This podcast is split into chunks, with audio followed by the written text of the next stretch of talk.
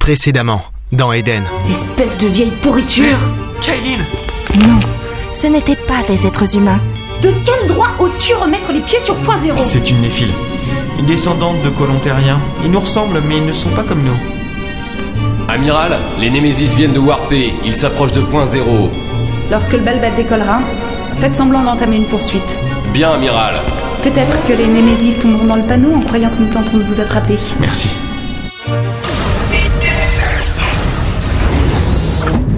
Après m'être réveillée au bout de 8000 ans de cryogénisation, avoir fui deux fois des extraterrestres nommés Némésis, visiter une station spatiale peuplée d'êtres étranges, j'aurais pensé ne plus pouvoir être étonnée.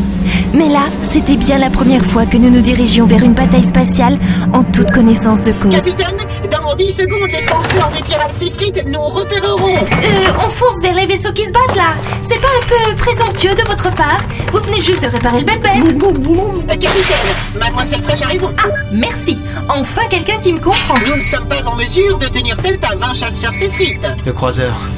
Et non loin de nous, le grand croiseur Néphile commença à se disloquer sous les multiples explosions parcourant sa carcasse métallique.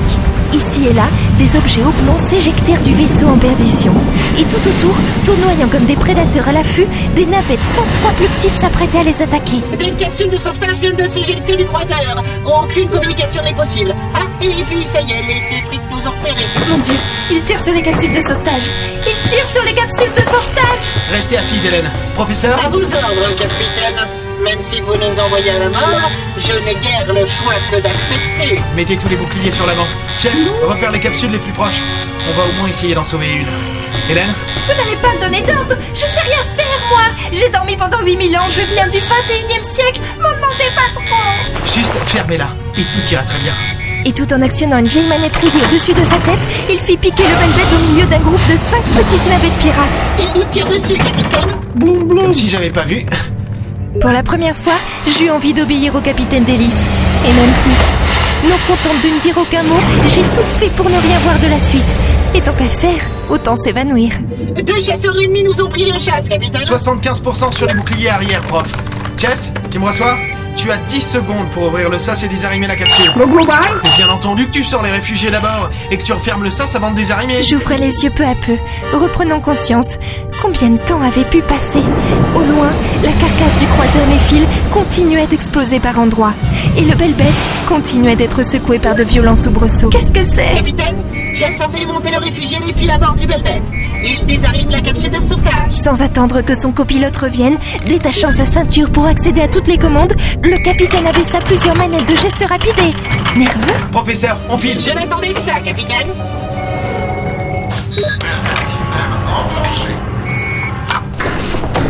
Allez, allez, allez. Hélène, accrochez-vous bien. On voit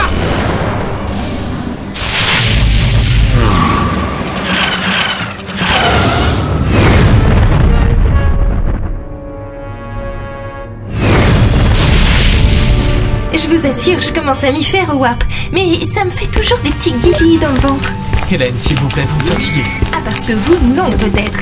C'est vrai que c'est tout ce qu'il y a de plus reposant de se retrouver au milieu d'une bataille spatiale qui. Vous vous, vous rendez compte de l'énormité de ce que je viens de dire Une bataille spatiale. Il y a un mois, pour moi, une bataille spatiale, c'était de la science-fiction.